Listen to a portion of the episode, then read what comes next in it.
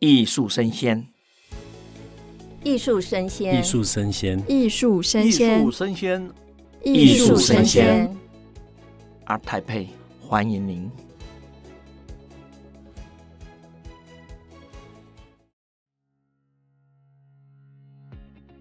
Hello，欢迎收听艺术生鲜 ART TAIPEI Live Talk。我们现在呢在世贸一馆台北国际艺术博览会的展会现场。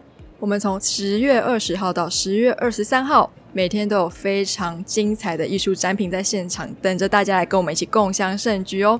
那我们现在这个时段的主题呢是气的生成，太极高手与生成艺术家的对击。我们很荣幸的邀请到今年阿台北开幕演出的两位表演者来到我们现场，分别是世大运太极金牌国手孙嘉宏。大家好，我是孙嘉宏。还有我们曾经获得 MIT 新人推荐特区，同时呢，也是为这次表演节目进行数位艺术创作的作者刘晨祥。成祥跟大家打个招呼。大家好，我是陈祥。我刚刚有亲临开幕式现场，我觉得非常精彩。想象中可能影像跟人之间的互动，觉得好像是分开的，可是刚刚感觉一体性非常高诶。我想先询问，到底是先看了太极，然后陈翔去创作，还是嘉宏先看了陈翔的创作，你再决定要舞什么剑？呃，是这样子的。其实嘉宏曾经有很多的比赛录像，其实我花了一点时间去研究，像嘉宏每个动作、啊、擅长的一些关键点，其实那一些点把它整合进那个影像的内容当中，再配合嘉宏为我们选的这一首曲目，然后变成一个像动态的一个创作的内容。然后让嘉宏可以在动态的时候开始出现一种互动，然后到我们真正排演的时候，在创作过程当中，其实嘉宏也有特别为这次表演去做一些些调节，这其实会跟比赛的作品有一点点不一样，然后出现了一些新的可能。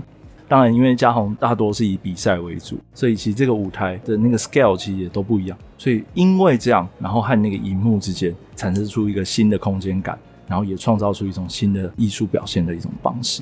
我觉得这是这一次这一件作品比较特殊的部分。是，我觉得它很呈现很完美的原因，可能跟嘉宏，我有听说你小时候有艺术梦，是不是？对，因为在我们家，我外公还有外婆，在我还很小时候，他们就是画家了。哦。对，所以然后包含我爸爸妈妈也都是绘画，然后书法都是写的很好，画的很好的，所以很自然而然，没事就拿起画笔画点东西，包含外公外婆都会教。要升国中的时候，其实有一度去考美术班了，oh. 对，但是后来还是因为主要还是喜欢练武术。现在这个 绘画功力剩多少，我不敢确定，但是非专业。可是我觉得这对于我后续在武术的生涯上也有很大的帮助。所以对嘉宏来说，你觉得武术跟艺术他们之间有什么样的连接性吗？嗯，我觉得尤其是以我现在这个叫做套路运动员。套路运动员就是简单讲，就不是上擂台跟人家单挑或者是对打，不是这一类搏击类的。套路运动员就是有点像是跟陈翔的合作，就是配上音乐，然后自己去打一个 form，然后以裁判评分为主的一个比赛项目。所以这个东西就不是在只是说我要去战胜对手，把对方击倒，一点关系都没有了，而是在于怎么样去呈现一个作品。这个概念其实是非常重要的，因为我们上场应该是要为观者服务，然后去呈现一个武术的作品。武术跟艺术之间，尤其是在套路运动员上面，会有很大的连接性。是，那我们要问一下陈翔，您刚有提到嘛？你看了非常多我们嘉宏的影片，去研究他的动作，研究他的剑是怎么舞。那你是怎么样有构想说嘉宏这样子舞剑，你后面到底要放什么样的数位艺术的生成式内容？你的发想点是什么？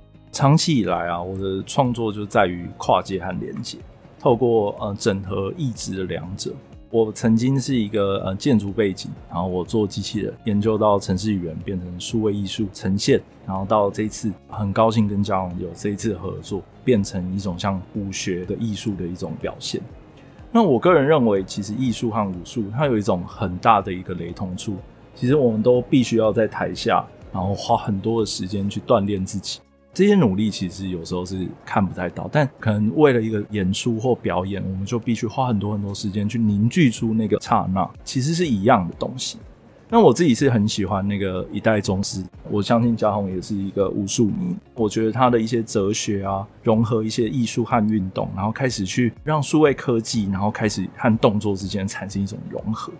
那我觉得，因为我们都来自于东方的一种文化，那台湾又特殊在于东方和西方的一个文化要冲嘛。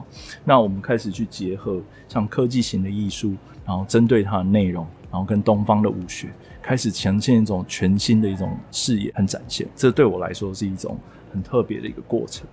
那我会引用一个呃一代宗师里面的一个期待，就像艺术作品很多都是从自己见自己、见天地，然后再见众生的一个过程。嗯，天哪，我自己都听了觉得很感动。那我还蛮好，这是两位首次跨界合作？对对对对。所以您是第一次跟数位生成式的艺术家合作吗？还是说以前也有？哦，真的啊。那陈翔，我想我们太极国手应该很少，这应该是您第一次跨界跟武术界合作吧？真的，真的。那你们从彼此哎，可能是不同领域中，你看到那个领域里面有什么让你怎么讲？哎，这个我从来没有想过，这个我从来没有尝试过，我觉得很有意思。有没有这样的经验，在整个过程中可以跟大家分享？可能对我吧，我不知道陈翔什么一个 的感受，但。尤其我是竞赛运动员，所以我们的生活其实非常的单纯，就是训练，然后赛场。你这样每天一直练，一直练，练个八个小时，然后就只是为了去那个赛场上，然后再重复一次你原本的那个平常在练的东西。其实有时候我们讲会练麻掉，对，然后会觉得好像这个东西就是天经地义，本该如此。很多的可能性，包含你对美感的可能性，对于你这个作品的可能性。都会越来越单薄，然后越来越少，所以我觉得能有这样子不一样的刺激跟火花，我觉得这是非常好的一件事情。嗯，陈翔呢？接下来有没有想要去练武术？哎，练个太极拳是这样子啊。我会觉得，其实太极里面会有一个东方哲学嘛，会有一些啊光与暗之间的对话，那种慢啊、快啊之间轻盈。我认为这个作品其实某种程度。透过了影像，让这一些细节然后被看到。因为像武学，它可能观众离它很远，然后它的氛围可以透过这种很密切的一种艺术表现，然后让它变成一个更好的一个表演。我觉得这是非常非常幸运的一个合作，这样。嗯，是。那我们要探讨一下哲学性问题了，这样听起来会不会很深奥？那不知道嘉宏怎么看待我们太极拳所带来的哲学性？那这些哲学性的思考，你有办法把它落实在我们的日常生活中吗？其实最初任何的武术，因为太极拳最早也是武术的一环，所以任何的武术的起源都是在于防身或者是保家卫国。那就像一个人的武林里面，他讲的一句话：“功夫是杀人技。”但是我觉得演变到现在二零二三年。无论是武术还是太极拳，它应该演变成的不再只是一个搏杀类的东西，而是在于怎么样可以让你的生活，让你一个人变得更美好的一项文化跟运动。所以它包含的东西比较复杂，它不单单只是一个肢体上的活动，也不是一种单纯的竞技，也不是单纯的一种坐在桌子前面谈的一个文化而已。它其实是一个非常身心灵整合的一个事物。回到刚刚主持人的问题啊，就是有没有办法去做一个哲学上的连接啊？我觉得是有的，因为比方说在我们练拳的时候，有一些话它叫拳诀啊，就是人家说武功秘籍，拳诀本身是在提醒你在练拳的时候要注意什么东西，你如何去控制。可是有时候你会发觉转换到生活中的时候，还蛮巧妙，会觉得诶，好像也的确应该是这么去做。比方说我们在讲重心的时候，我们讲虚实，阴阳虚实。虚实分明，对。然后太极有个叫做粘连黏随，粘连黏随其实是一个技法，就是我们两个人手碰在一起之后，我不会主动的去推挤你、压迫你，但是你要攻击我的时候，我依然是黏着你去走，对。但是你也近不了我身，对。所以太极拳是会有一种不去压迫你，但是你也不会去影响到我这个立身中正的一个空间。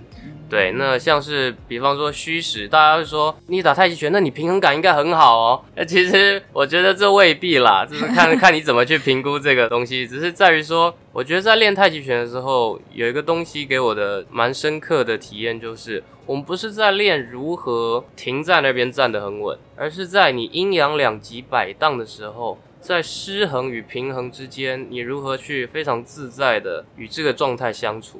嗯，对，那我觉得这是太极拳教给我非常美好的一件事情。听起来就是一种平衡跟诶，就是我们虚实之间它的那个中心点，要怎么样可以让它不会太偏向哪一边？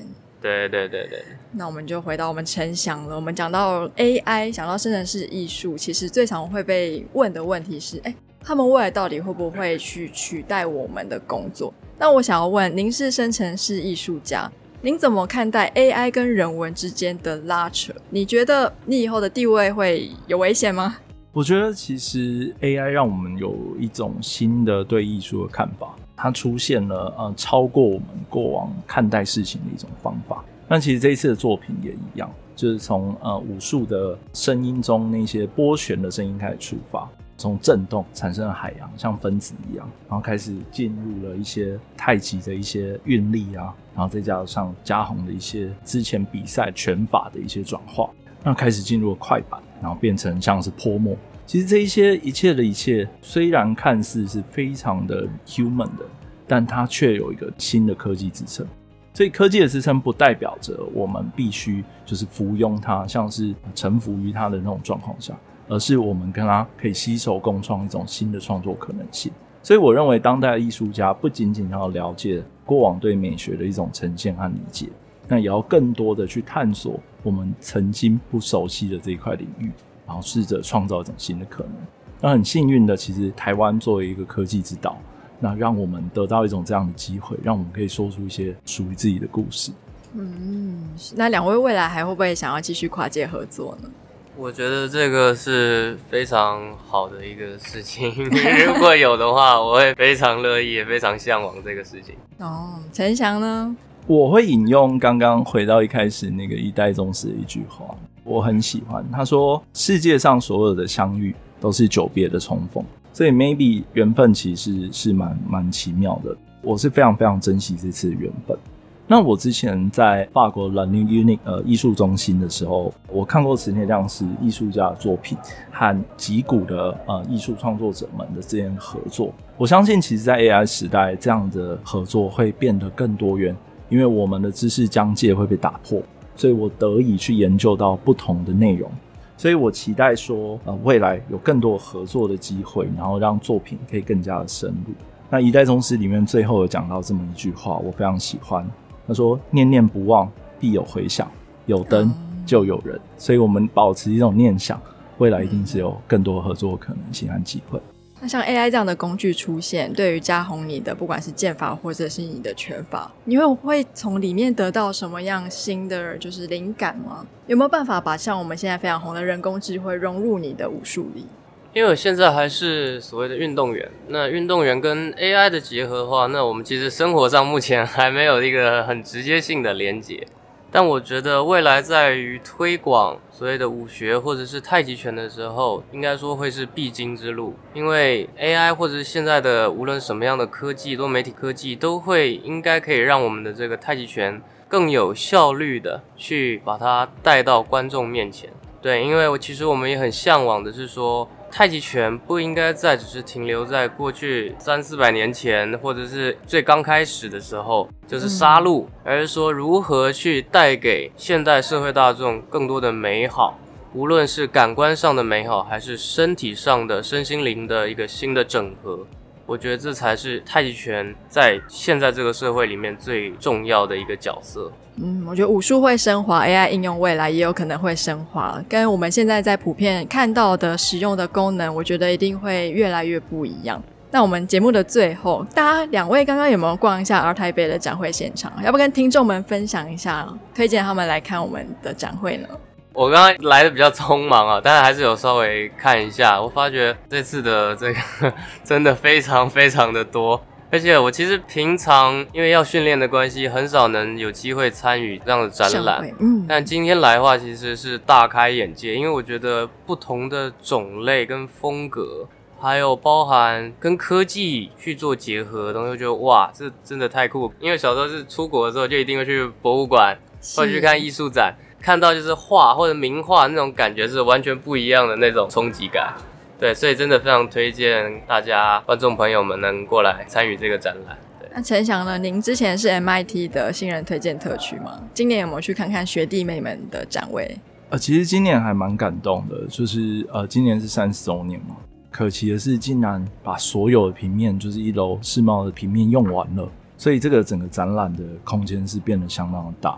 我自己的感触很深，是前几年疫情嘛，那疫情的当下，其实很多人是没有办法出门去体验到艺术。那我觉得这个是一个蛮好的机会，是让我们再一次的打开门，让大家看见。那这一次，其实我们五十几间国外的画廊进来，那我觉得这也是我们跟世界开始交朋友的一个机会。相信这个一定是可以让岛屿被世界看到的一个可能性。那我真的很高兴，说这次有这个机会可以跟嘉宏合作啊，我们的一起的创作可以被世界所看到，这是非常感动的一件事情。是念念不忘，必有回响嘛。不论是你们的合作，或者是呢想要来看台北国际艺术博览会还没有来的这些观众们，你一直想一直想，就必须要走进展场来喽，因为念念不忘，必有回响。我们非常感谢两位接受访谈。那请继续锁定中华民国画廊协会的 Clubhouse 账号，或是到各大 Podcast 平台搜寻“艺术生鲜 ART TAIPEI Live Talk”。也欢迎您在十月二十号到二十三日到我们台北世贸艺馆，跟我们一同参与第三十届的台北国际艺术博览会。那我们谢谢两位，谢谢，拜拜，拜拜，拜拜。